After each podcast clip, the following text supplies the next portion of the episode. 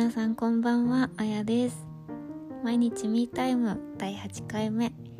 このラジオでは内気で不器用な性格の私が30代に入ってから不思議と生きやすくなったマインドと日々の気づきについて発信しています。皆さんお元気でしょうか？食欲落ちたりしてないですか？毎日毎日本当に暑いですよね。私冷房を夜も寝苦しいのでタイマーもかけずつけっぱなしにして寝てるんですけど途中で寒くなっちゃうみたいで無意識の状態で消しちゃっててだから毎朝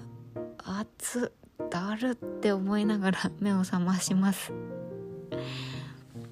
皆さん夜も熱中症気をつけた方がいいみたいなのでえ引き続きねしっかり対策しながら夏を越え乗り越えていきましょう。では今日のテーマです。今日は自分を好きになる前にすることというテーマでお話ししていきます、えー、皆さん自分のことを好きですかね？あのもう当然のようにね好きだって思える人もいればそうじゃない人もいると思います。私も長い間結構長い間自分のこと好きと思えませんでした。好きなところないしむしろコンプレックスばっかりでこんな自分嫌だって思ってました。でも30歳になるくらいまでに、えー、くらいまでずっとそう思ってきたんですけどいい加減、えー、そう思うのも飽きていい加減自分のこと好きになりたいなと思ってですね。毎日自分って常に一緒にいる人だからこう嫌だったらこんな人嫌だっていう気持ちで一緒にいると疲れちゃうじゃないですか。だからちょっともうやめようそういうのはと思って思ったんですけどでも結構長年自分のことは嫌って思ってきたのでじゃあすぐ今日から好きになろうって思ってもなかなかできなくてですね。あのコンプレックスだってこう消えてくれるわけじゃないのでうんなんかどうしようかなって思ってたんですけどコンプレックスを認めてありのままの自分を愛そうみたいなのってちょっと私にはまだ無理と思ってもう生まれ変わらないと無理だよって自分を好きになれる人ってこう綺麗で魅力的な人たちだけだよって思ったんですけどじゃあどうしようって思った時に心理学の本を読んでですねヒントが書かれていたんですね。自己肯定感を上げるにはまず自分に感謝することうんえー、そんなことって感じなんですけどなんか好きなところもないし得意なこともないのに何を一体感謝するんだろうって思うんですけど思ったんですけど私は。ただポイントなのは自分の長所を無理やり見つけて褒めようってする必要はなくてあと人より優れてるところを探し出して無理してそこを感謝するっていうことでもないそうです。じゃあ何に感謝するのかって考えた時に私はまずやっぱり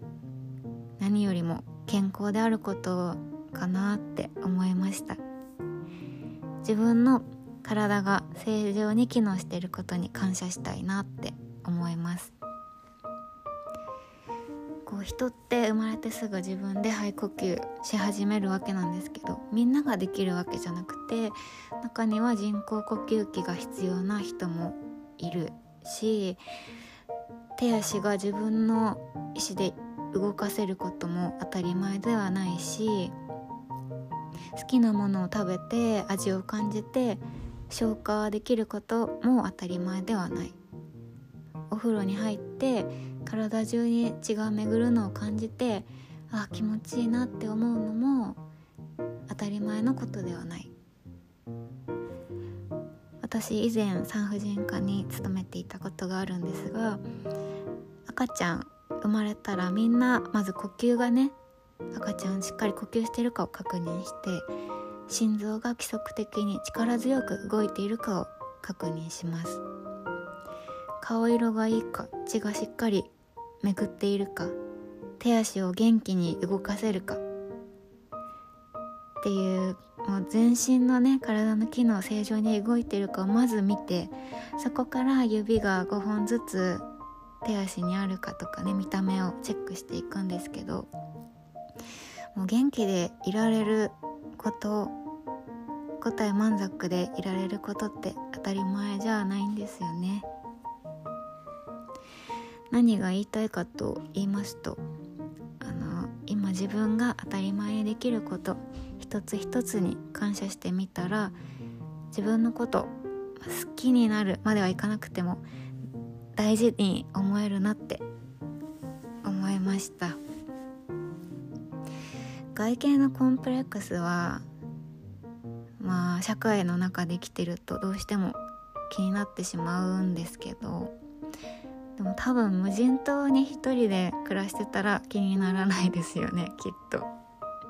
だからまずは体だなと思って。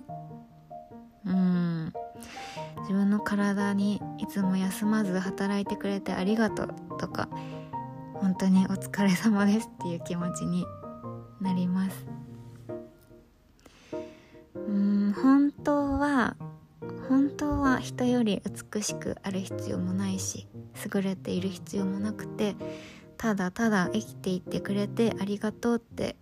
自分に対して思わなきゃなって。これがまず自分を好きになる第一歩になるかなと思ってうん自分なりにそう思ったので今回ちょっとシェアしてみました、まあ、もちろんねそう思えない日もたくさんありますよ。心に余裕がないと自分をついつい責める日もあるんですけどでも絶対に本当は私たち生きてるだけで偉い十分頑張ってるっていうことを忘れたくないなと思ってそれをちょっと今回ここに言葉で残しておきます。はい。ちょっと上からな感じで聞こえちゃった。申し訳ないんですけど。うん私が私なりに思ったことのシェアでした。では今回のエピソードはここまでです。聞いていただいてありがとうございます。皆さんの毎日が心地よいものでありますように。また次回の配信でお会いしましょう。お相手はあやでした。